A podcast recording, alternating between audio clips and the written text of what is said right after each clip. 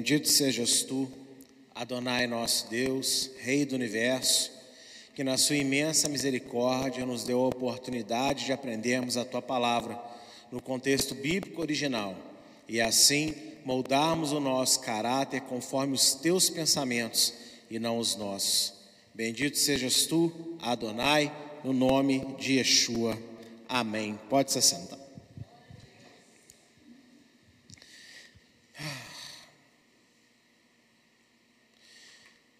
Bem, shalom mais uma vez, você que está aqui comigo ao vivo, né? Presencialmente, né? Porque quem está em casa está ao vivo também. Shalom a quem nos assiste de casa, através da nossa transmissão no YouTube. E vamos dar seguimento ao nosso estudo da carta aos Hebreus, a nossa sétima aula, que vai de Hebreus 6, 13 a Hebreus 10, 21. E o nome dessa aula hoje é Yeshua é tudo. Você pode repetir isso comigo? Yeshua é tudo. Amém? Ele é tudo. Glória a Deus. Ah, meu Deus, aleluia, aleluia, aleluia. Bem, para quem nos assiste de casa, meu nome é Jimson Maciel e eu sou o pastor aqui da Igreja Evangélica Eliarro. Seja muito bem-vindo mais uma vez.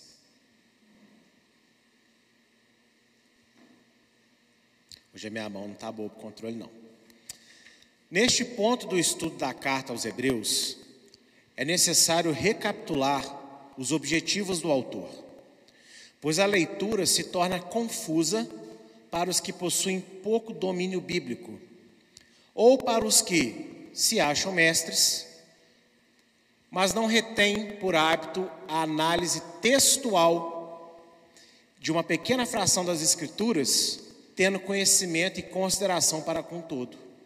E, em ambos os casos, é evidente o uso errado do conteúdo de Hebreus 6 em diante, para que se formassem erros teológicos históricos e que perduram até hoje.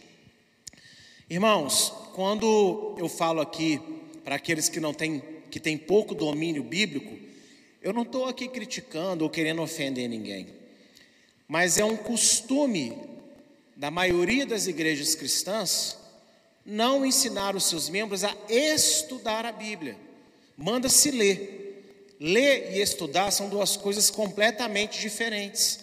Porque quando você lê, você lê onde você acha que Deus vai falar com você, você lê onde que você está mais interessado, onde, né, onde está, vamos dizer assim, mais condizente com aquilo que você gosta.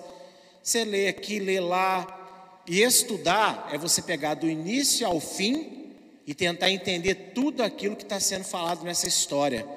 E a Bíblia é a história de Deus com o povo de Israel. Diga amém. Isso é o conteúdo da Bíblia. Amém, queridos? E no Novo Testamento se expandindo também para as nações. Então, esse é o conteúdo da Bíblia: a história de Deus com Israel e a história de Deus com as demais nações.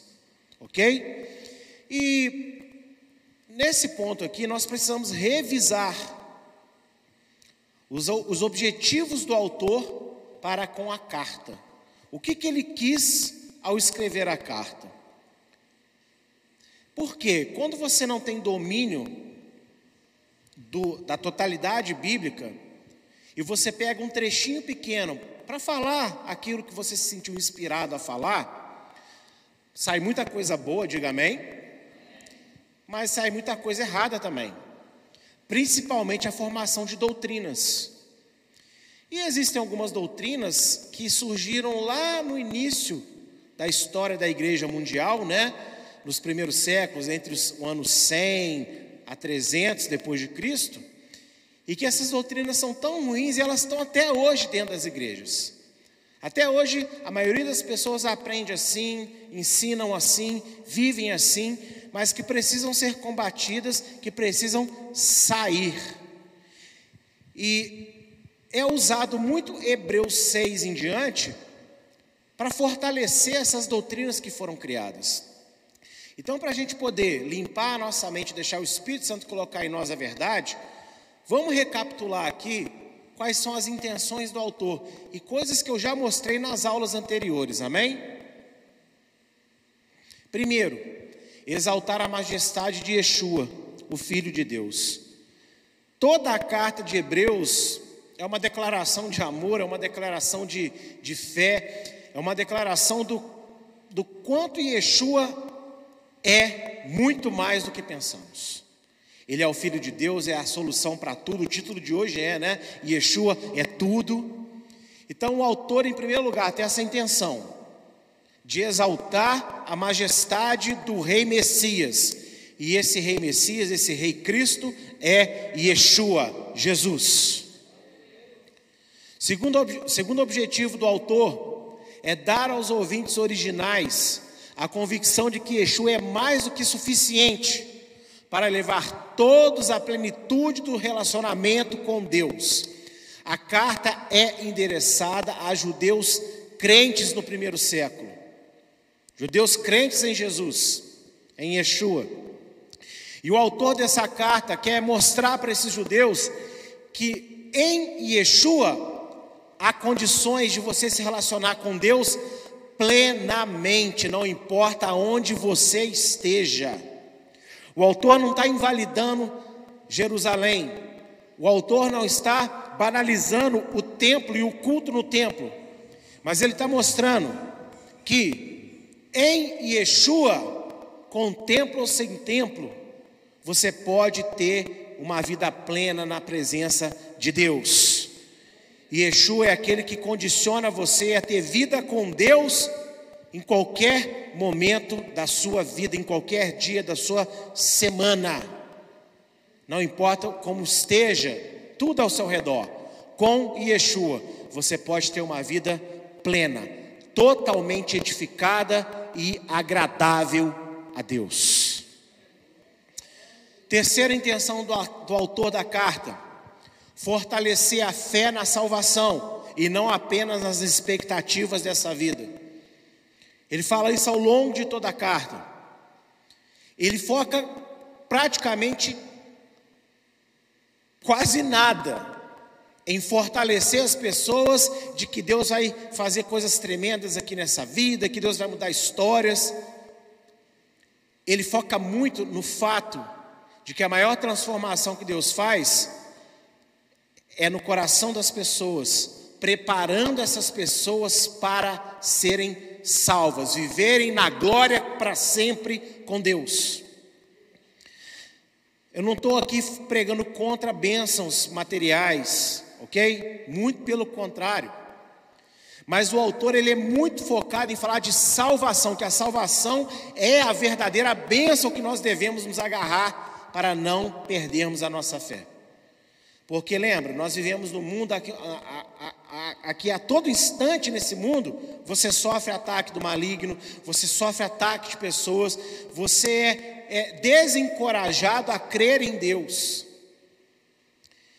E a forma que você tem de não perder a sua fé em Deus é visar aquilo que o mundo não pode tirar, o mundo não pode tomar, o mundo não pode tocar. O que, que é? Vida eterna, porque pertence a Deus. Saúde o mundo toca, bens materiais o mundo toca, trabalho o mundo toca, relacionamentos o mundo toca, mas vida eterna o diabo nem ninguém pode tocar, porque pertence exclusivamente a Deus. E nós temos que nos fortalecer acima de tudo, na salvação. Mas, pastor, eu recebi uma bênção de Deus hoje. Diga glória a Deus.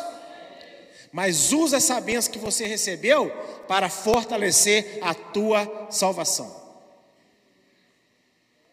Porque todos os heróis da fé que receberam grandes bênçãos morreram, não morreram? Perderam pessoas, não perderam? Também tiveram momentos de dificuldade. E o foco do autor é fortalecer a nossa salvação, que é quase que um artigo de luxo na, de luxo na pregação hoje, né? Muito pouco é falado de salvação. E nós temos que falar de salvação. Amém? Mais do que nunca. E quarto objetivo do autor, ajudar os judeus crentes da época a se desvincularem do templo, seja por sua corrupção ou por sua destruição em 70 depois de Cristo. Então o autor tem esse objetivo: ajudar aos crentes dessa época a não ficarem tão dependentes do templo em Jerusalém. E aí, lembra que eu expliquei na primeira aula? A essa altura do campeonato, você não pode afirmar, mas há probabilidades de que o templo já tivesse sido destruído. Então, pode ser que os crentes judeus estavam assim: e agora? Como é que a gente vai ter vida com Deus com o templo destruído? Porque tudo gira em torno do templo na Bíblia, amém? Do lugar que Deus escolhe. E o autor está dizendo: calma, se o templo estiver destruído, vocês têm Yeshua. Então, onde vocês estiverem, vocês podem ter vida com Deus. Outra outra possibilidade, e que nós sabemos isso, é que o templo estava corrompido naqueles dias. O próprio sacerdócio já não era mais executado pelos filhos de Arão. Os descendentes né, de Judas Macabeus, né, eles compraram direito ao sacerdócio. Então, eles não eram mais os levitas que eram sacerdotes na época de Yeshua. Eram os saduceus, que era uma outra classe, uma outra família em Israel. Então, só por isso você já vê que havia corrupção, amém? Então, pode ser também que o, o autor estivesse dizendo: olha, não fiquem então apegados a tudo que acontece no tempo, porque o tempo está corrompido. Então, se ficcionem na pessoa de Yeshua, porque mesmo com a corrupção do templo, vocês podem ter vida plena com Deus. Então, esses são os quatro objetivos do autor na carta. E isso vai ajudar você a ler os textos e a não ter uma crise de identidade, principalmente no que se refere à mensagem da restauração. Porque do capítulo 6 em diante, de forma muito paulina, o autor de Hebreus ele dá um nó na nossa cabeça. Ele fala bem da lei, de repente ele parece que está anulando a lei, e nós vamos ver que não é nada disso. Amém? Eu quero ler então o nosso primeiro texto de hoje, que é Hebreus 6, de 13 a 20. Abra aí a sua Bíblia. Hebreus capítulo 6, de 13 a 20.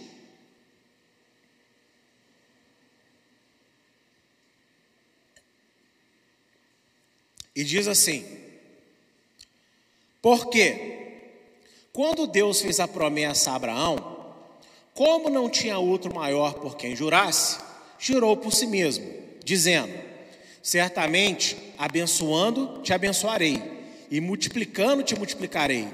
E assim, esperando com paciência, alcançou a promessa. Porque os homens certamente juram por alguém superior a eles e o juramento por confirmação é, para eles, o fim de toda a contenda. Por isso, querendo Deus mostrar mais abundantemente a imutabilidade do seu conselho aos herdeiros da promessa, se interpôs com juramento, para que por duas coisas imutáveis, nas quais é impossível que Deus minta, tenhamos a firme consolação, nós, os que pomos o nosso refúgio em reter a esperança proposta a qual temos como âncora da alma, segura e firme, que penetra até o interior do véu, onde Yeshua, o nosso precursor, entrou por nós, feito eternamente sumo sacerdote, segundo a ordem de Melquisedeque. De novo está aqui o autor lançando mão do conceito de Melquisedeque, né? E é muito interessante quando ele fala, olha, quando você jura, você jura para alguém maior. E quando a gente era criança, não era crente, né? As crianças crentes aprendem a não fazer isso. Mas quando a gente era pequeno, sem ter eixo no coração, quando você queria convencer alguém que alguém, pra, que você estava falando a verdade, ainda que aquela verdade fosse mentira, porque muitas vezes você jurava sabendo que era mentira, mas era para que você queria convencer as pessoas que você estava certo. Você falava o que? Eu juro pela minha mãe mortinha. Lembra dessa expressão aí que você usava? Por quê? Porque a sua mãe é alguém maior do que você. Subentende que você jamais vai querer a morte da sua mãe, mas graças a Deus, Deus nunca ouviu isso que a gente falou. Porque a mãe de muita gente então era para estar tá morta. É ou não é? E aí, como a mãe já teria morrido, ia matar depois o pai, os irmãos, periquito, papagaio, né? A gente tinha esse hábito aí. E ele explica que Deus não tem ninguém maior do que ele para jurar, então ele jura por si mesmo. E as pessoas fazem um pouco de confusão, porque falam, porque a âncora da alma que penetra até o véu. E como a gente sabe que Yeshua entrou além do véu, rasgou o véu, né, para interceder por nós, as pessoas falam, Yeshua é a âncora da nossa alma. Mas não é o que o texto está dizendo, porque fala a âncora da alma, lá no finalzinho, na terceira, na antepenúltima linha. A âncora da alma, onde Yeshua está. Então não é Yeshua que é a âncora da alma. E o que, que é a âncora da alma? Ok? Que eu até destaquei esse pedacinho aí, ó. Retenhamos firme a consolação, tá vendo? Mais uma vez ele está dizendo sobre manter firme a esperança na salvação. Lembra do nosso terceiro tópico da, do, da intenção do autor? E tá dizendo de novo, a carta inteira, tá, gente? Ele vai falar dessas quatro, dessas quatro coisas que eu apresentei na tela anterior. A âncora da alma é o próprio Deus e sua promessa, porque está falando ali, ó, porque sabemos que é impossível que Deus minta. Então, aonde que é impossível que Deus minta? Sobre Ele mesmo? Deus não é mentiroso, Ele é a verdade, por isso é impossível Deus mentir. Então Deus é a nossa âncora. O próprio Deus é a nossa certeza de que salvação existe e vai acontecer. E segunda coisa, a promessa dele, que ele fez. Agora, não é qualquer promessa, porque existem promessas que são vinculadas. Se obedeceres, comereis o melhor dessa terra. Então, Deus é obrigado a abençoar quem é desobediente? Não. Agora, ele está citando aqui uma promessa específica. Como que começa o texto? Porque quando Deus fez a promessa a quem? Leia aqui na primeira linha. A quem? A Abraão. Então, duas coisas nesse texto, segundo o autor, é impossível de não acontecer. Deus nos garantir salvação, porque Ele é verdadeiro, e a promessa que Ele fez a Abraão. Primeiro, vamos ver que Deus, Ele é verdade, é impossível Deus mentir. É impossível Deus mudar. Tiago 1, verso 17. Tiago 1, verso 17. Olha só o que diz: Toda boa dádiva e todo dom perfeito vem do alto, descendo do Pai das luzes, em quem não há mudança nem sombra de variação. Ou seja, Deus muda. Então, se Deus falou que vai ter salvação, vai ter salvação, porque Ele é a salvação. Em Isaías ele diz: em nenhum outro há salvação, só em mim. Amém? Então, que garantia que nós temos que Yeshua vai voltar e vai nos salvar? O próprio Deus. Por isso que é importante você crer que Deus existe. E uma vez que você entende que Deus existe, você entende que Deus é verdade, Ele não mente, Ele não muda, Ele é o mesmo ontem, Ele é o mesmo hoje, será o mesmo para sempre. Ele é a âncora da nossa alma, por isso que Ele é a nossa fortaleza, escudo das nossas tribulações. Segundo, a promessa feita a Abraão não pode ser descumprida. Como eu disse, existem promessas condicionáveis, que dependem da postura do ser humano.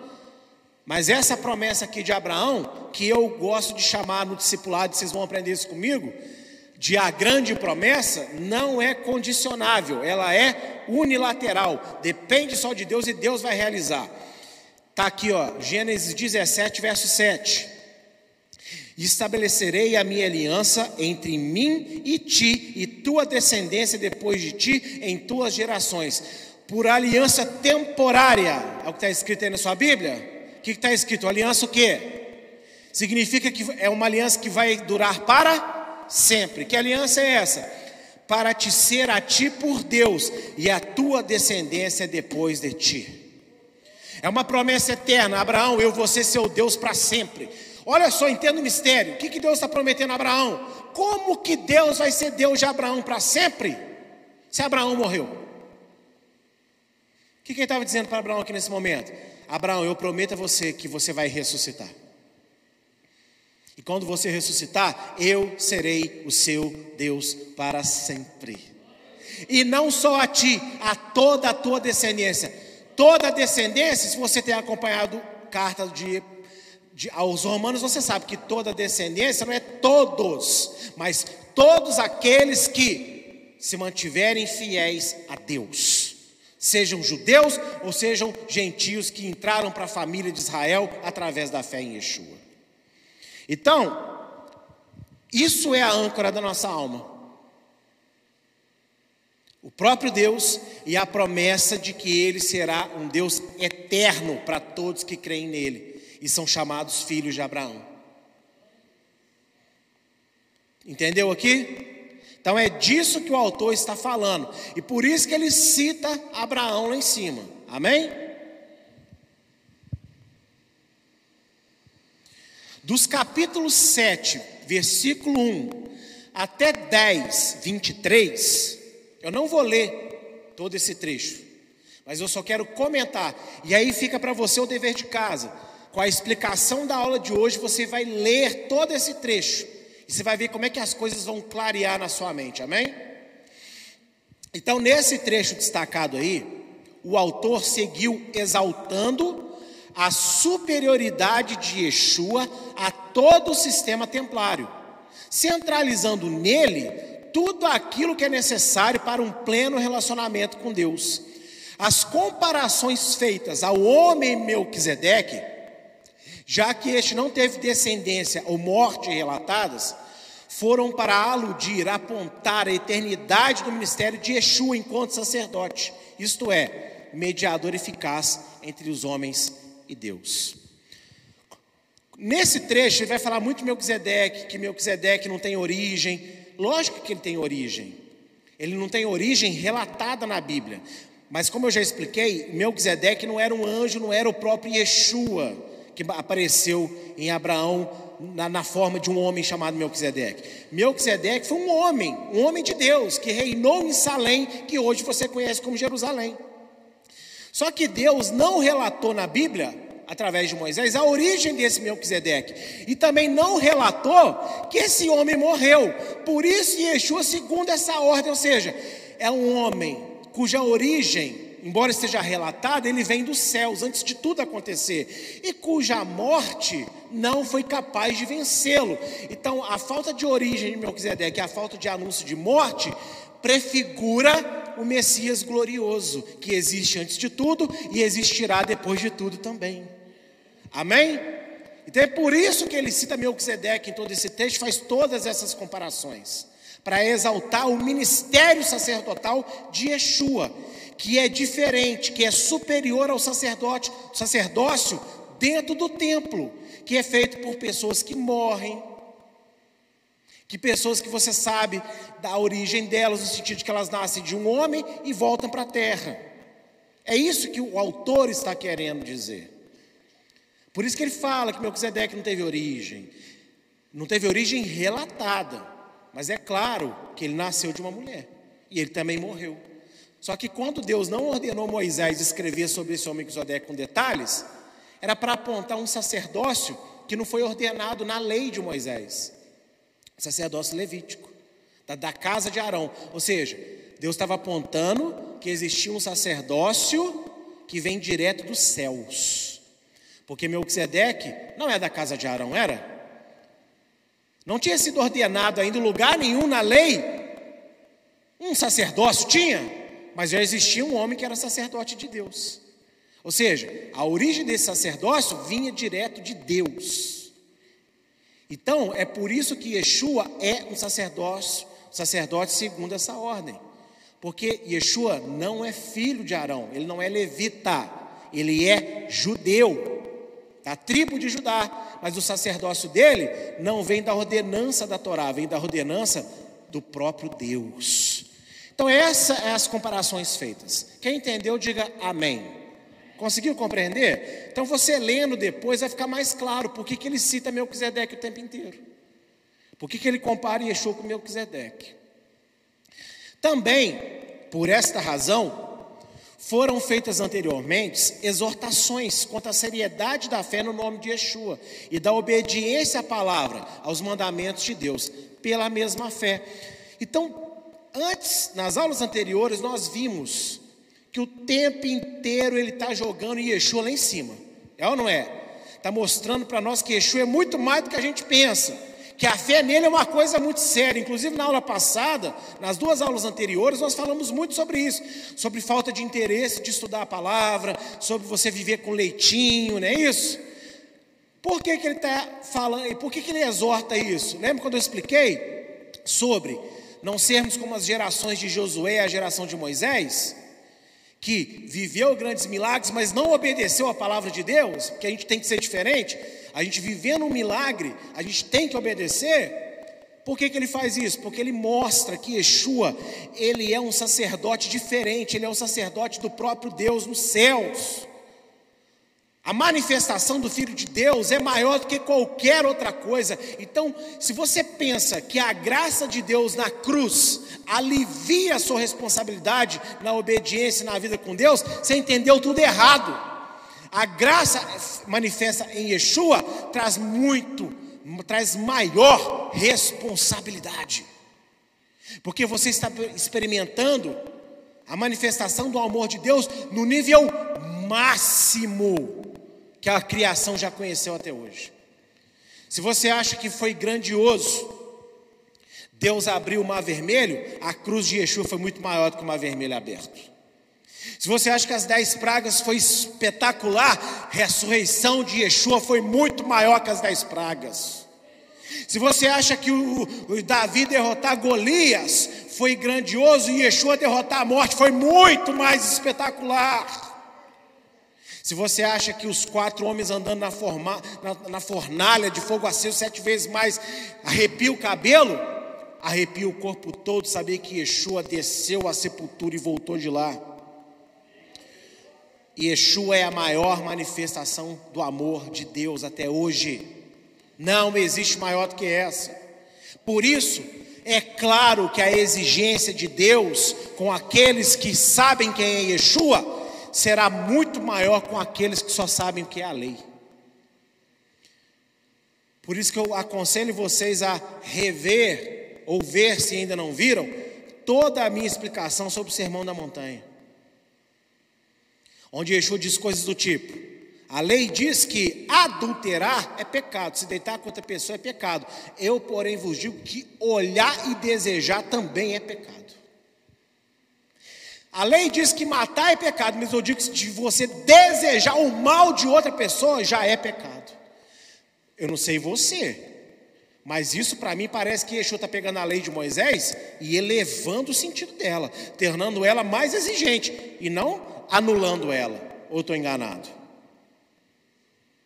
Por isso que o autor de Hebreus exortou, antes desse trecho destacado aí na tela para vocês, 7, 1 a 10, 23, não brincarmos com a palavra de Deus, porque nós experimentamos o maior dos milagres, a revelação do Filho de Deus. Estão entendendo isso? E, sendo a obra de Yeshua o maior milagre realizado por Adonai, pois, ao executar o próprio filho na cruz, quitou a dívida pelo pecado de toda, toda a humanidade. Então, já que Yeshua, a obra de Yeshua na cruz, é o maior milagre de Deus, como os servos de Deus, no dia do juízo, irão justificar a incapacidade de terem sido fiéis à santidade que foi proposta, pela fé, neste milagre tão absurdo e maravilhoso chamado Yeshua, Jesus. Quem viu as dez pragas, continua pecando, temoso. Quem atravessou o mar vermelho, continuou pecando, temoso, quem viu a água da rocha, né? Quem viu é, os milagres de Elias, quem viu os milagres de outros profetas, quem viu a derrota que Golias sofreu na mão do rei Davi. Ou seja, toda essa história bíblica maravilhosa, teve gente que viu tudo isso, mas continuou desobediente a Deus. Agora, uma vez que você entende o quem é Yeshua que ele fez, que é pagar o pecado de toda a humanidade. Todo aquele que crê nele é perdoado e a dívida é quitada para com Deus. Que poder é esse, meus irmãos? Uma única morte me perdoa, perdoa você, perdoou quem morreu antes dele com fé em Deus e perdoa até hoje, vai perdoar amanhã também quem se arrepender e crê nele. Que poder é esse? Isso é ou não é o maior milagre de Deus? E aí, como? Como que nós vamos alegar incapacidade? Ah, eu não consegui ser santo, eu não consegui me manter na tua presença. Porque o milagre de Yeshua não só perdoou, mas derramou em todos nós também a presença do Espírito de Deus, para nos dar força, para fazer o que é certo e rejeitar o que é errado.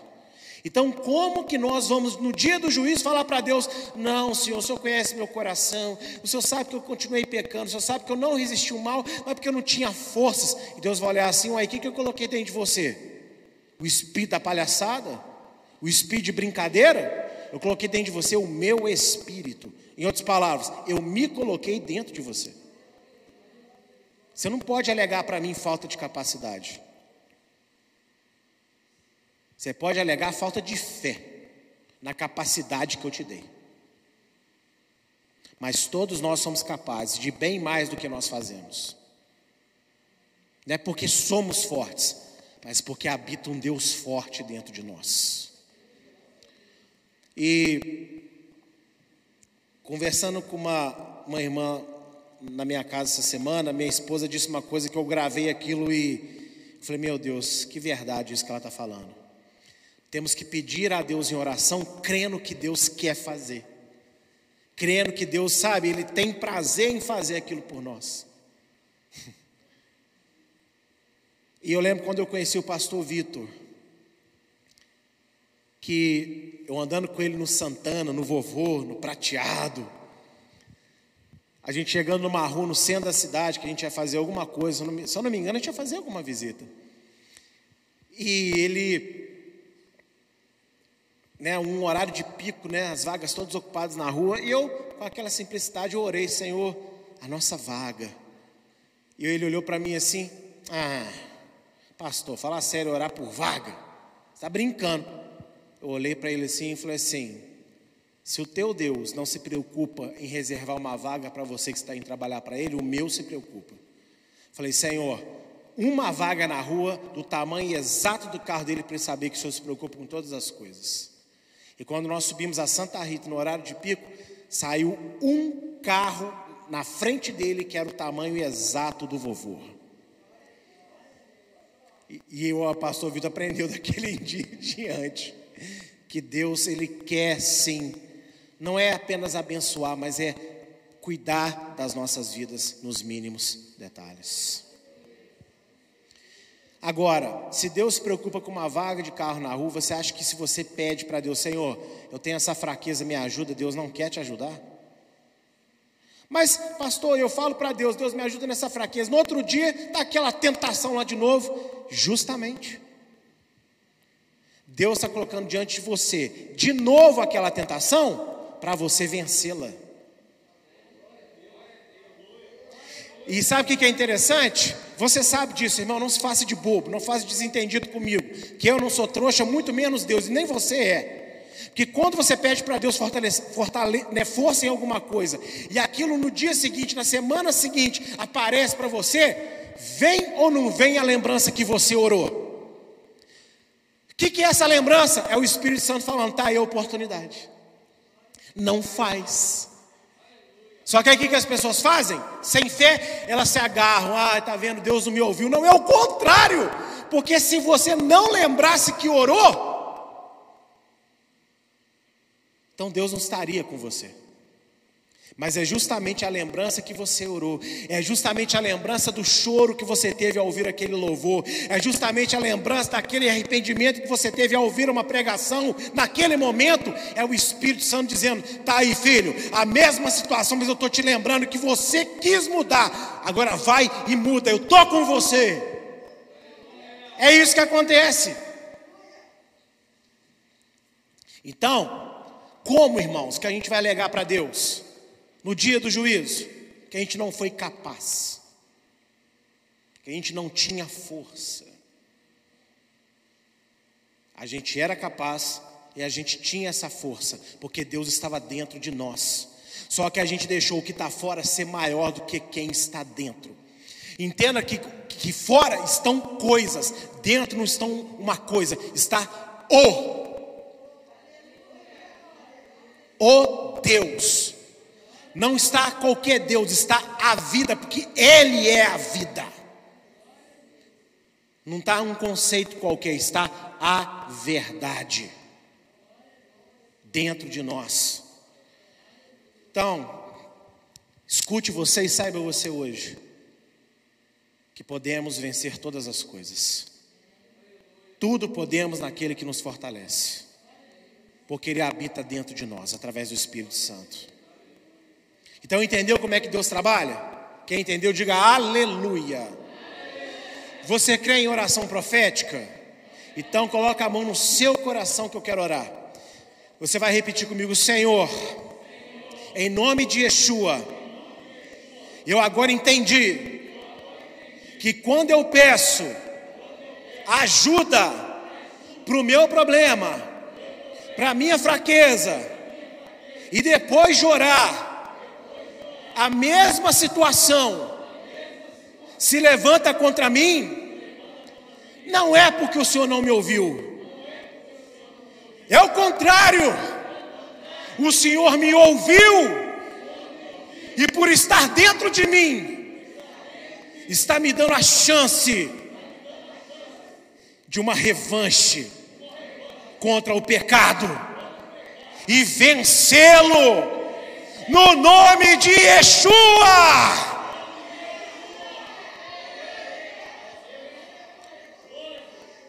Amém? E aí, entendendo o que o autor de Hebreus está falando, nós podemos destacar agora, de 7, 1 a 10, 23, algumas passagens polêmicas. E eu separei algumas, essa aí é uma delas versículo 11 e 12 do capítulo 7. De sorte que, se a perfeição fosse pelo sacerdócio levítico, porque sob ele o povo recebeu a lei, que necessidade havia logo de que outro sacerdote se levantasse, segundo a ordem de Melquisedeque, e não fosse chamado segundo a ordem de Arão? Porque, mudando o sacerdócio, necessariamente se faz também mudança da lei. Este, preste bem atenção, este é o único texto em todo o Novo Testamento que fala da mudança de lei pela obra de Yeshua. Porém, se isso significa a anulação da lei de Moisés, o autor estaria desmentindo o próprio Yeshua. Se tem um texto que as pessoas erroneamente podem se basear para falar, tá vendo? A lei acabou, agora é outra lei, a lei da graça, vamos dizer assim, seria esse texto aí. Porque o que o autor está dizendo? O sacerdócio levítico de Arão é limitado, por isso precisou de um novo, da ordem de Melquisedeque, que é Yeshua. Por isso a lei mudou. Só que se com isso você está dizendo que a lei de Deus, a lei de Moisés mudou, acabou, agora é outra, então o autor de Hebreus não ouviu o relato do que Yeshua disse em Mateus 5, de 7 a 20. Também explicado no Sermão da Montanha. Vamos ler? Olha só o que diz. Não cuideis que vim destruir, anular a lei e os profetas. Não vim destruir, mas cumprir. Porque em verdade vos digo que até que o céu e a terra passem, nem um jota ou um tio jamais passará da lei sem que tudo seja cumprido.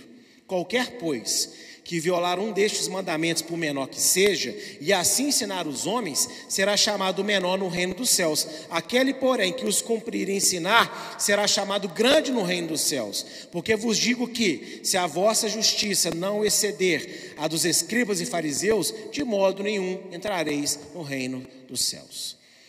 E Yeshua disse que a lei acabou? Inclusive ele diz: enquanto existem céus e terra, a lei não vai acabar. Depois que ele morreu e ressuscitou na cruz, existe outra coisa lá no céu que não é sol? Deus colocou um, outro, um outro astro iluminando lá a terra? O planeta Terra virou uma outra coisa, um cubo mágico? Ou ainda é planeta Terra? Então a lei pode ter acabado? Inclusive ele diz: se você ensinar alguém a não guardar a lei, por menor que seja o mandamento, você vai ser pequeno. Mas se você fizer e ensinar, você vai ser chamado como? Grande. E ele termina o verso 20 dizendo o quê? Porque a vossa justiça, o que significa a vossa justiça? Os vossos atos de fé têm que ser melhores que os fariseus e escribas. Lembrando de Mateus 23, o que, que Yeshua diz lá? Eles falam, mas não fazem. Então vocês não podem só falar, vocês têm que fazer. Então, que troca de lei é essa? Está vendo? Quando você não conhece a intenção do autor.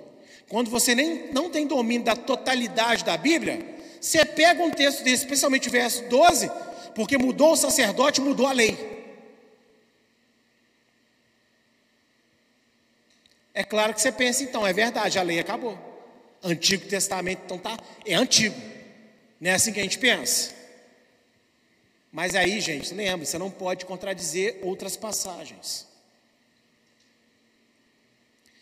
Não há razão nenhuma, no contexto original do livro, para alguém supor que a mudança da lei, sugerida pelo autor, se trata de trocar a Torá de Moisés ou Antigo Testamento pelo cânone do Novo Testamento.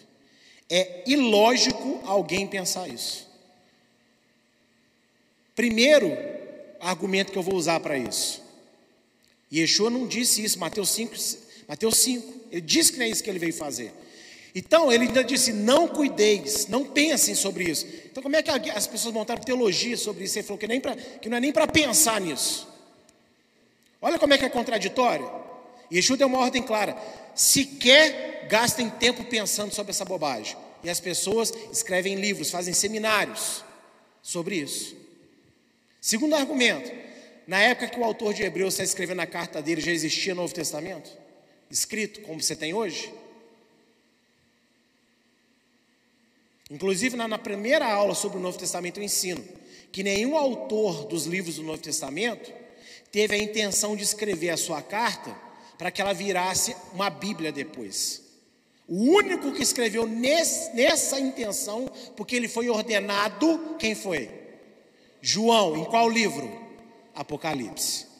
Todos os outros livros do Novo Testamento os autores queriam abençoar as comunidades com escritos que fossem fáceis de ser copiado, porque naquela época você ter rolos do Antigo Testamento, que é a palavra de Deus, custava ó caríssimo e levava-se um tempo extremamente longo para poder fazer uma cópia em hebraico ou até mesmo traduzida. Aí o que, que era mais fácil? Ó, vou escrever aqui uma cartinha resumindo o que eu estou vendo que eles precisam para ele, né? E trazendo alguns aspectos do Antigo Testamento aqui, do, do, da Bíblia, na verdade que eles não chamavam de Antigo Testamento, para a comunidade entender. E uma cartinha é muito mais fácil de copiar, não é? Qualquer um copia em qualquer pedaço de, de, de pergaminho da época. Entendeu? O que, que é o Novo Testamento?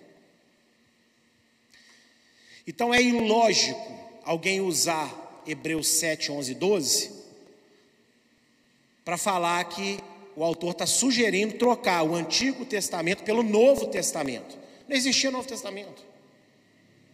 No sentido de livro. Existe um Novo Testamento, uma nova aliança. Mas é a promessa de Deus feita em Jeremias 31. Amém? Tem nada a ver com um livro chamado Novo Testamento.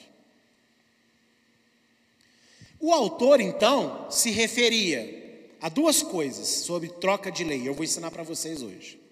Primeiro, ele se referia à lei do sumo sacerdócio, ou seja, a troca de Levi, de onde se originou Arão, que era terreno, pecador ilimitado em dias, por Yeshua, que tem origem celestial, é santo e vive para todos sempre.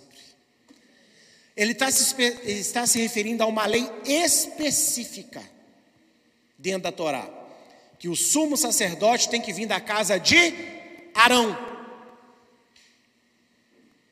E ele está dizendo: essa lei mudou. Essa lei mudou. Até porque o sacerdócio de Melquisedeque existe antes do sacerdócio de Levi. Então é essa troca que ele está sugerindo. E é por isso que, se você lê todo o capítulo, ele está lá desde o capítulo 5, verso 6, comparando Yeshua com Melquisedeque, dizendo que o sacerdócio dele é superior, que o sacerdócio dele é melhor. Porque agora ele está dizendo o que para aquela comunidade de judeus crentes? Desapega do templo, desapega do sacerdócio levítico, porque nós temos um sumo sacerdote superior. Essa lei mudou, porque mudou o sacerdote. Está entendendo? Ou seja, mudou da casa de Arão para a casa de Davi. Ou melhor, para a casa do próprio Deus, porque vem direto de Deus. É essa lei que ele está propondo mudança. Essa é a primeira proposição que ele está fazendo. Por isso que as comparações o tempo inteiro no capítulo 7, 8 e 9. E 10 também, né? Arão é inferior. Melquisedeque é superior. Você vê que nesse trecho todo ele está falando disso. Por quê? Porque as pessoas precisam de entender, aqueles ouvintes precisavam de entender que Yeshua é tudo. Ele é agora o sumo sacerdote dos céus. Amém? Segunda coisa que o autor está se referindo, a lei do sacrifício expiatório, ou seja, trocar os animais ofertados constantemente pela morte de Yeshua na cruz, oferecido uma única vez, pois seu sangue perdoa pecados e também muda corações. O que, que ele está propondo aqui? A troca do sacrifício, qualquer sacrifício? Não, o sacrifício específico de expiação. Quando você vai no templo e oferece um animal para ser perdoado do seu pecado, o que, que ele está dizendo? Olha, Mudou a lei. Que lei? A lei da expiação. Por quê? O sacerdote, ele fala isso nos capítulos. O sacerdote tinha que ir lá oferecer animal constantemente. Por quê? Vamos entender. Quando uma pessoa ofereceu um animal no templo, ela era perdoada? Sim, porque Deus ordenou isso. Só que tem um detalhe: se a pessoa estava arrependida, ela era perdoada. Agora, a natureza da pessoa era transformada? Não, porque o Salvador não tinha vindo ainda. Então, quando vem Yeshua, o pecado dele, ó, pecado dele não, misericórdia. O sacrifício dele também perdoa pecado, tal como do animalzinho. A diferença é que o, o, o sacrifício dele não só perdoa o pecado do arrependido, dá para o arrependido o Espírito Santo. E com isso muda o coração do arrependido, e o arrependido se torna nova criatura. Por isso não precisa de ofertar novamente um novo sacrifício. Então o que, que ele está propondo aqui? Duas mudanças: o sacerdócio e o sacrifício de expiação.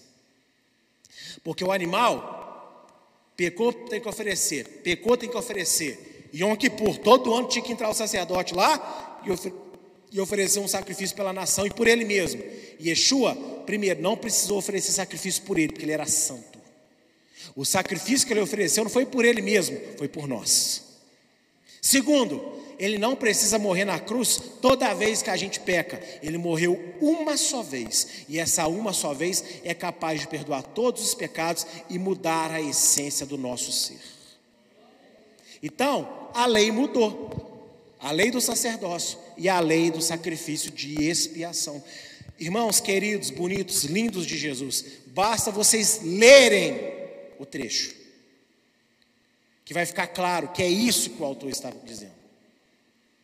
Ele não está mudando toda a lei de Moisés, porque matar ainda é pecado, roubar ainda é pecado, adulterar ainda é pecado, blasfemar o nome de Deus ainda é pecado, é, banalizar o dia de Deus também ainda é pecado, remover a sua cerca para pegar mais um metrinho da cerca do vizinho, que tem tempo que não capina nem vai ver, também continua sendo pecado. Ele foi específico a essas duas leis: o sacerdócio e a ex expiação. O sacerdote agora é Yeshua. Diga amém. E o sacrifício de expiação também é Yeshua. Glória a Deus. Também em Hebreus 8,13 tem um outro trecho que é interessante destacar. Que diz o seguinte: Dizendo, nova aliança envelheceu a primeira. Ora, o que foi tornado velho e se envelhece, e se envelhece perto está de acabar. Fora do contexto anteriormente explicado, que eu acabei de explicar na tela anterior, algumas sentenças do autor parecem corroborar para a teologia antinomista, ou seja, acabou a lei. Mas com objetivos da carta clarificados, o próprio texto se explica. Se você pega aqui o verso 13, igual o verso 12, antes de eu explicar para você, parece que está novamente falando, a lei, está vendo? A lei acabou. Porque virou velho, Antigo Testamento. Então, tá, então Marcião estava certo. Primeiro Testamento tem que ser chamado de velho. Mateus para trás é velho, ultrapassado. Só tem um problema. Como é que Paulo fala para Timóteo? Continua firme nas sagradas escrituras. E a escritura da época de Paulo é o Antigo Testamento. Está vendo? Totalidade bíblica. Só que você, você entendeu tudo que eu expliquei anteriormente? Qual é a lei que o autor está propondo a mudança? E o porquê que ele está propondo essa mudança? Então, os próprios textos aqui vai se explicar. Ó, Hebreus 10, verso 1 e também o verso 9 e 10.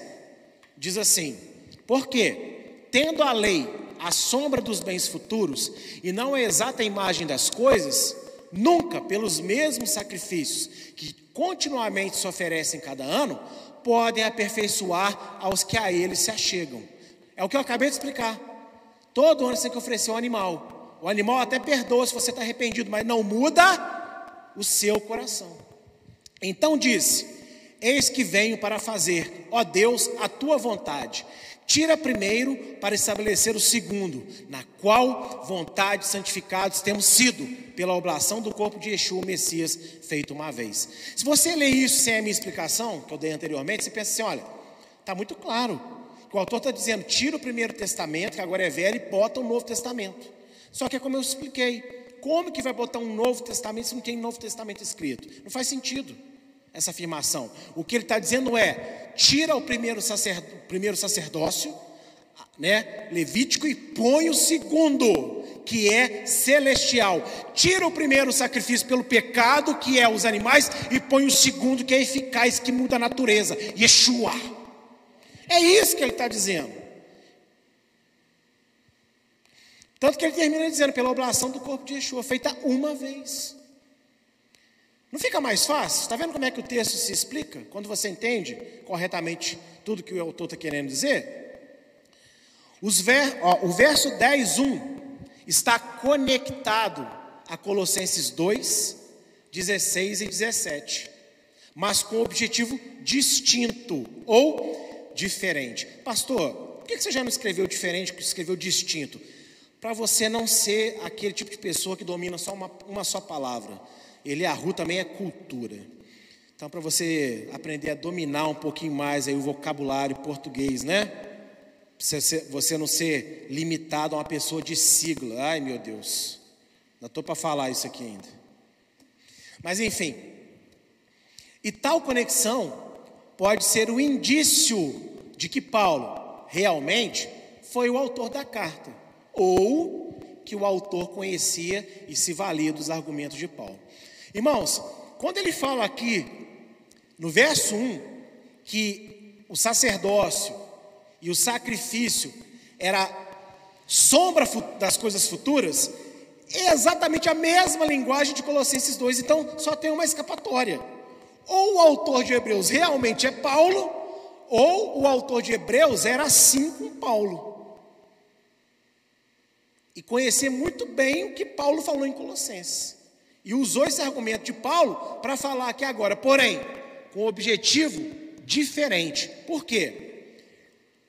Em capítulo 10 de Hebreus, ele está dizendo o seguinte: o sacrifício que era feito e o sacerdócio de Arão apontava para o sacerdócio de Yeshua e para o sacrifício de Yeshua. Então, uma vez que o sacrifício de Yeshua foi feito, e uma vez que ele está no céu agora e é sumo sacerdote, o sacerdócio de Arão não é mais necessário e o sacrifício de expiação não é mais necessário. Esse é o sentido que ele está dando. Porém, em Colossenses 2, 16 e 17, diz assim: Portanto, ninguém vos julgue pelo comer ou beber, ou por causa dos dias de festa, ou, ou lua nova, ou dos sábados, que são sombra das coisas futuras, mas o corpo é do Messias, de Cristo. Está vendo que é a mesma linguagem do verso 1? Só que detalhe, no, no, em Hebreus 1, 10, 1, o autor está dizendo: essas sombras apontavam o que Yeshua fez. Então agora não precisa mais, não precisa mais nem do sacerdócio de Arão e não precisa mais de oferecer sacrifício pelo pecado. Porém, em Colossenses o contexto é as festas, alimentação bíblica, né? Tudo isso, o sábado, aponta para a eternidade, que é Yeshua, ou seja, a vinda de Yeshua em glória. Então, façam essas coisas até que ele venha em glória. Hebreus aponta a primeira vinda. Colossenses aponta a segunda em glória.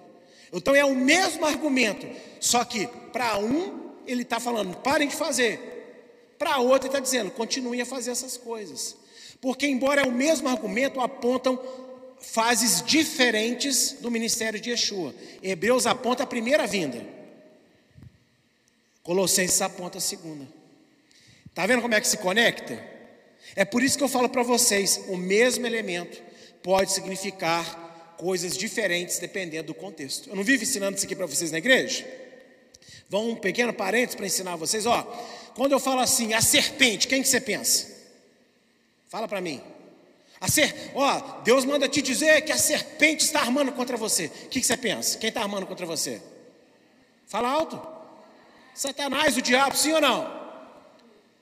Porém, Yeshua falou assim em Lucas: Sejai prudentes como a serpente. Então Deus está mandando você ser esperto igual o diabo? é porque o elemento cobra, num texto aponta o diabo, no outro aponta o animal que Deus criou, que não gasta veneno à toa. Para quem não sabe, cobra não sai picando todo mundo. Ah, um calcanhar ali, vou picar, porque eu, eu sou a dona cobra, eu gosto de ver um ser humano morrer. A cobra, se ela puder, ela evita de picar uma coisa que não é sua presa quando ela ataca é porque ela está se sentindo ameaçada. Vamos pegar a cascavel que tem um chucalho, que é o melhor exemplo. Por que, que a cascavel é chucalha? Se ela chucalhar porque ela está caçando, ela é muito burra. Porque ela está alertando a presa que ela está ali. O chucalho dela é para alertar aqueles que não são presas. Falar tipo assim, sai daqui porque eu não quero gastar meu veneno contigo. E eu estou aqui na região. Só que uma vez que às vezes a gente não entende né, para onde ela está e vai na direção, ou qualquer animal, ela vai lá e morde. Mas ela queria morder? Não, o chucar é um anúncio, por isso que Yeshua está dizendo: sejais prudentes como a serpente, não gaste evangelho com porcos, não fala para quem não quer ouvir. Entendeu? Ou seja, o mesmo elemento, serpente, teve significados distintos. A mesma colocação essas coisas são sombras futuras, tem o mesmo, o mesmo sentido, apontar para Cristo, apontar para o Messias, porém em situações distintas. Hebreus para a primeira vinda, Colossenses para a segunda vinda em glória. Então, enquanto Hebreus diz: pare de sacrificar e pare de depender do, do sacerdócio levítico, Colossenses está dizendo: continue guardando as leis de Deus, porque isso aponta para a eternidade. Quem entendeu, diga amém. Tá vendo como é que vai clareando melhor? Principalmente para vocês aí que estudaram, né, andam lendo Hebreus aí por causa das aulas, dá um alívio na, na, na alma, não dá? Fala, ah, que maravilha! Era só isso então, aleluia! e eu quero destacar também Hebreus 10, de 16 a 21. Hebreus 10, de 16 a 21.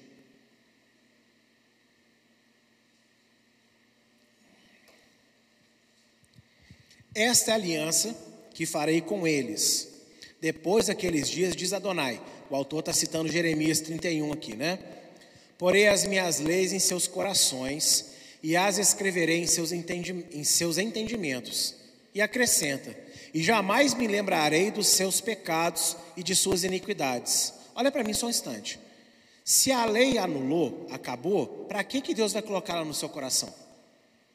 Qual é a lógica disso? Está vendo como é que você tem que ser inteligente, fazer as perguntas certas? Por isso aqui na Eliarro eu te motivo, eu te incentivo a perguntar. Eu sempre falo, estupidez é ir para casa com dúvida. Então, pergunte, amém? Ora, onde há remissão destes, não há mais oblação pelo pecado. Está vendo? Ele está dizendo aqui, ó, está vendo como é que o foco dele é sacrifício? Tendo, pois, irmãos, ousadia para entrar no santuário, pelo sangue de Yeshua, pelo novo e vivo caminho que ele nos consagrou, pelo véu, isto é, pela sua carne, tendo o grande sacerdote sobre a casa de Deus, cheguemos com verdadeiro coração, em inteireza, certeza de fé, tendo os corações purificados da má consciência e o corpo lavado com água limpa. Ou seja, tal como Paulo tratou da obediência legalista da lei em suas cartas, o autor de Hebreus também o fez mas com um sentido ainda mais sério. Se os judeus, crentes, não vissem em Yeshua a plenitude da promessa de Deus quanto à redenção de Israel, isto é, o perdão dos seus pecados, e continuassem oferecendo sacrifício de expiação, eles estariam perdidos. E esse foi o meu tema de duas aulas atrás. Então aqui, olha como é que fica claro nessa finalização aqui do autor de Hebreus, que está dizendo assim, olha, se nós temos um sacrifício perfeito, não precisamos mais ficar oferecendo ele toda hora. E se não precisamos de oferecer toda hora, a gente não precisa mais de um sumo sacerdote terreno para entrar na casa de Deus e interceder por nós. Nós já temos esse sacerdote lá nos céus e nós podemos ousadamente irmos nós mesmos diante de Deus e termos relacionamento com Ele, porque fomos lavados no sangue de Yeshua, né? no batismo também, e fomos purificados da má consciência, do desejo mal, no sangue de Cristo. Está vendo como é que o foco do autor de Hebreus o tempo inteiro é sacerdócio e sacrifício de expiação? É só isso, gente. Não tem nada a ver com os outros mandamentos, com o restante da lei. É um foco muito claro que o autor está dando. E essa é a troca que ele propõe. Essa é a anulação que ele propõe. Parem, parem de depender desse sacerdote aí, humano. Sacerdote, nosso sacerdote agora é Yeshua nos céus. Isso não quer dizer, preste atenção, que se o templo existisse, quem estava mandando desrespeitar o sumo sacerdote da terra. Lembra quando Paulo foi preso? Ele amaldiçoou o sumo sacerdote, o pessoal fala para ele: você amaldiçoou o sumo sacerdote? Ele se retrata na mesma hora: opa, perdão. Eu não sabia que eu estava lidando com um líder de Israel. Ele está mandando você invalidar a figura do sacerdote. Ele está dizendo que, mediante a destruição do templo ou da corrupção do templo, não fique dependente do sacrifício que ele vai lá uma vez no ano oferecer. Dependa daquele que foi o seu único sacrifício, Yeshua. É isso que ele está dizendo. Segunda coisa que ele está dizendo, para aquelas pessoas: olha, se vocês, ao pecarem, estão achando que precisam de oferecer sacrifício para que Deus perdoe vocês, vocês não entenderam nada ainda. E Yeshua, ele não só perdoou vocês, ele deu para vocês uma consciência de que vocês estão pecando. E todo aquele que é cristão genuíno, todo aquele que é servo de Deus genuíno, pode até estar desviado um pouco, pode estar frio, mas sabe que está fazendo bobagem. Sabe ou não sabe? E é por isso que foge às vezes da igreja, é por isso que foge de conversar com o pastor, porque não sabe que está errado não quer ouvir que está errado, mas sabe que está. Por quê? Porque a consciência é nova. Não é mais como as pessoas do mundo, que erra sabendo que está errando e não está nem aí. Faça o que me dá na telha. O cristão não faz isso. Ele fica incomodado. E aí, entenda o que eu vou dizer agora. Esse alerta foi muito sério para aqueles judeus daquela época. Os, os, judeus crentes, se vocês creem que Yeshua é o nosso sumo sacerdote, ele é o sacrifício de expiação, cuidado ao vocês quererem comprar o favor de Deus com outras coisas. O autor de Hebreus tem o mesmo foco de Paulo. Quem acha que fazer as coisas da lei garante para ele benefícios com Deus e direito diante de Deus, não entendeu nada do que é a lei. A lei não é para você ser o bambambam bam, bam da história diante de Deus. A lei é para você entender que você não merecia, mas Deus te salvou e Ele te deu ordenanças para que você se mantenha limpo, para que você não volte a se sujar, para que você persevere, para que você valorize a sua salvação. O autor de Hebreus está como Paulo. O simples fato de ter palavra, o simples fato de se declarar crente, se Yeshua não for tudo para você, não tem valor nenhum. O que, que adianta ele arru ensinar a lei de Deus, guardar a lei de Deus, se o nosso foco não for em primeiríssimo, segundíssimo, terceiríssimo e decimíssimo, decimíssimo lugar? Yeshua.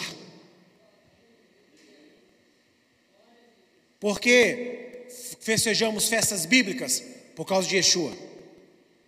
Porque guardamos sábados por causa de Yeshua. Porque ensinamos a alimentar por causa de Yeshua. Porque ensinamos as leis de Deus, porque estudamos a Torá sábado de manhã, por causa de Yeshua. Porque estamos aqui hoje, por causa de Yeshua. Yeshua é tudo. Ele é o foco, ele é o motivo. Eu não guardo, não ensino lei para ter Yeshua. Eu guardo e ensino lei porque eu tenho Yeshua. É diferente. E esse é o foco principal aqui nessa conclusão do autor. Ele começa concluindo no início do capítulo 9. Ele fala assim: Ora, o que eu quero dizer então com essas palavras? Ele termina aqui. Yeshua é tudo. E você, cristão, conhecedor ou não da lei de Deus, dá dízimo não salva, mas o salvo dá dízimo, porque confia no Deus que o sustenta. Você, cristão, conhecedor da lei ou não, se você abandona Deus por causa de um relacionamento, se você abandona a fé por causa de problema financeiro, se você abandona Deus porque alguém na sua família morreu, se você abandona Deus porque uma tragédia aconteceu com muitas pessoas ao seu redor, porque você perdeu um membro do seu corpo, porque isso, porque aquilo, você ainda não entendeu nada. O foco não é o bem-estar da sua vida, o foco é Yeshua. E Yeshua preocupa-se sim com a sua vida, mas ele veio, morreu e ressuscitou para um bem-estar muito maior do que o CEP que você tem nas suas contas a pagar do que as pessoas que você carrega na sua vida.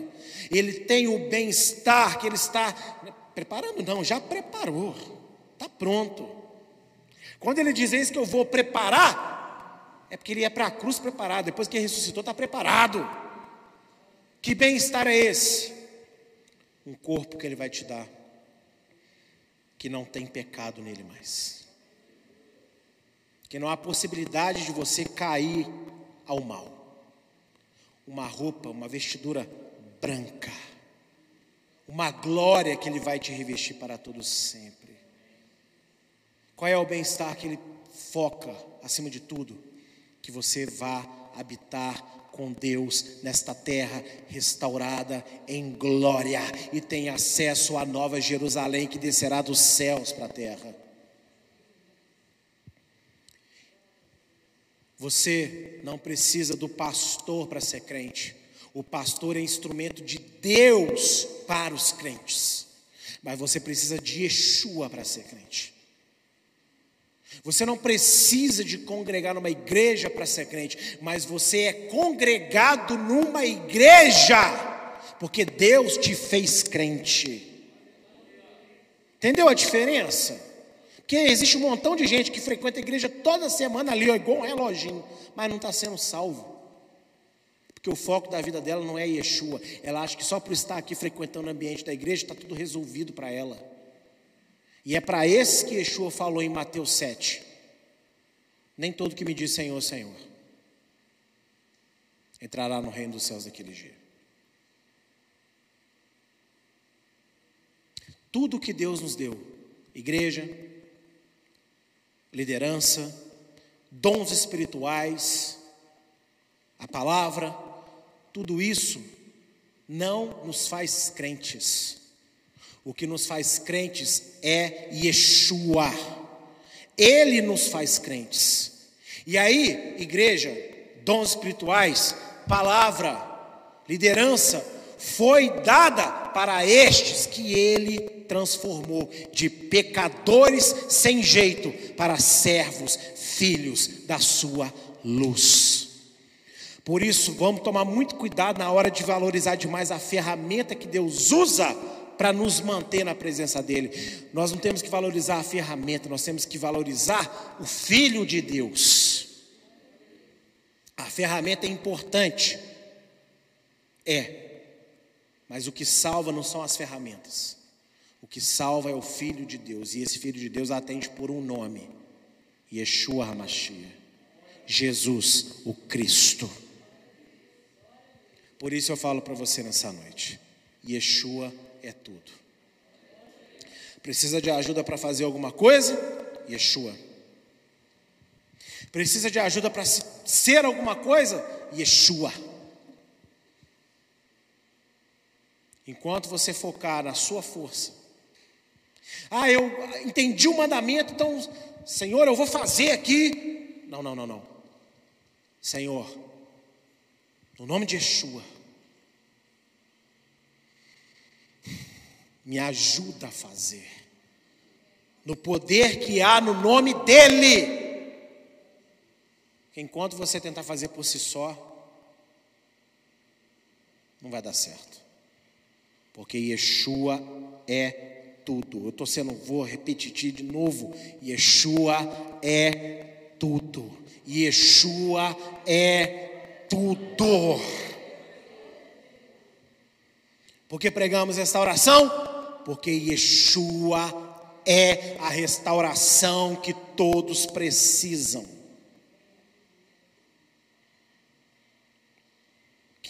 Quem entendeu, diga amém. amém. Fique de pé comigo. Vamos orar baseado nessa palavra.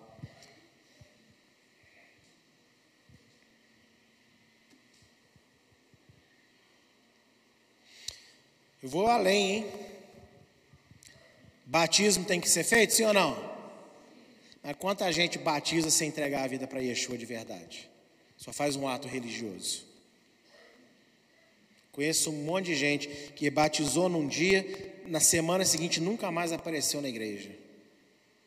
Voltou para a Babilônia, voltou para a bruxaria, voltou, enfim, para os seus caminhos aí. Por quê?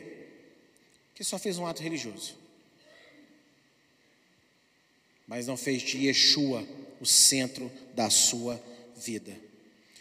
E o alerta que foi dado para aqueles judeus daquela época vale para nós hoje. Examina bem quem ou o que está sendo o centro da sua vida. E nessa noite eu te convido a você entregar esse pilar, que é um falso pilar, você colocou uma, um bambu para segurar um prédio. E o prédio vai cair, viu? Ou usando as palavras de Yeshua, você construiu a sua casa na areia e a onda vai afundá-lo. Então, constrói a sua casa na rocha. e Yeshua é a rocha. Eterno Deus de Abraão, Deus de Isaac, Deus de Israel, nós entregamos diante de Ti as nossas vidas e pedimos a Ti misericórdia por todas as vezes que nós fizemos ou ainda estamos fazendo, da nossa confiança, da nossa alegria, da nossa motivação,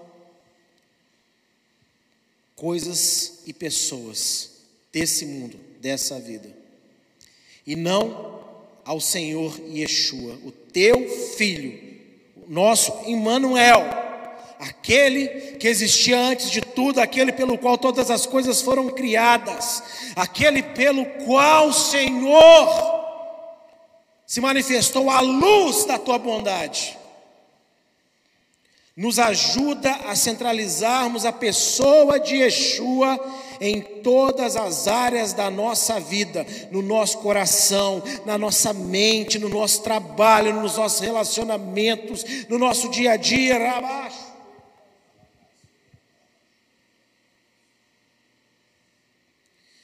Purifica a nossa mente, purifica o nosso coração, Senhor, de uma dependência que criamos para sermos felizes, para sermos abençoados. Daquela dependência que muitos criam, é a última vez que eu vou fazer isso, eu vou fazer aquilo e depois. Não, Senhor. Enquanto Yeshua não for o centro, a última vez do pecado nunca chegará. A última vez da fraqueza nunca irá acabar, porque Yeshua ainda não é o centro. E como diz Paulo, todas as coisas podemos naquele que nos fortalece, e esse aquele não é outro senão Yeshua. Yeshua é e ninguém mais é, Senhor. Ele é a ponte, a ligação, o caminho ao qual nós vamos a Ti. Não precisamos hoje de ofertar sacrifício pelo pecado. Não precisamos hoje de outro sacerdote, de outro cabeça, senão teu filho, Yeshua. e nos ajuda a dependermos totalmente dele. Ajuda-nos a voltar a clamar no nome de Yeshua por todas as nossas necessidades. Mas nos ajuda a nos mantermos firmes em Ti, porque ainda que a gente perca a saúde, ainda que nós percamos parentes, ainda que percamos coisas dessa vida, Yeshua prometeu lá em Mateus capítulo 28, que até a consumação dos séculos Ele não nos deixaria, Ele não nos abandonaria. Então, ainda que o mar estiver revoltado, ainda que, meu Deus, as ondas estejam nos jogando de um lado para o outro, ainda que caia, Deus Santo, Deus querido, uma chuva terrível sobre nós, ainda, Deus Santo, Deus querido, que o, o chão se abra sobre nossos pés, nós temos Yeshua conosco não só para dar o que queremos, mas para nos manter firmes em Ti nos momentos de aflição. E nós queremos entregar a nossa vida a Ele. Senhor Yeshua, ouve agora as nossas palavras. Nós oramos diretamente agora a Ti, ó Filho de Deus, pedindo ao Senhor perdão pelas vezes que nós o abandonamos, pelas vezes, ó Senhor, que nós buscamos obter de Deus qualquer coisa que não fosse pela total e plena dependência do Teu nome. Ó Senhor, obrigado por não desistir de nós, porque se hoje ouvimos essa palavra, é porque o Senhor ainda nos dá a oportunidade e nos faz sermos gratos a essa oportunidade de sabermos que o Senhor viveu, morreu, mas ressuscitou. O Senhor está vivo, o Senhor não é o nosso amiguinho imaginário, como esses filósofos, como esses incrédulos, como esses comediantes falam. Tem misericórdia deles, porque não sabe o que dizem. O Senhor não é o nosso amiguinho imaginário, o Senhor é o nosso melhor amigo todos os dias da nossa vida, que nunca nos abandonou, que nunca fechou os olhos, que nunca tapou os ouvidos, ainda que nós estivéssemos em situações terríveis da nossa vida, ainda que nós tivéssemos chegado, Senhor, ao mais fundo dos poços, lá o Senhor estava com seus olhos em nós, porque o Senhor se entregou por nós. Então, nos ajuda a não mais vivermos sem falarmos contigo todos os dias, sem entregarmos os nossos caminhos a Ti.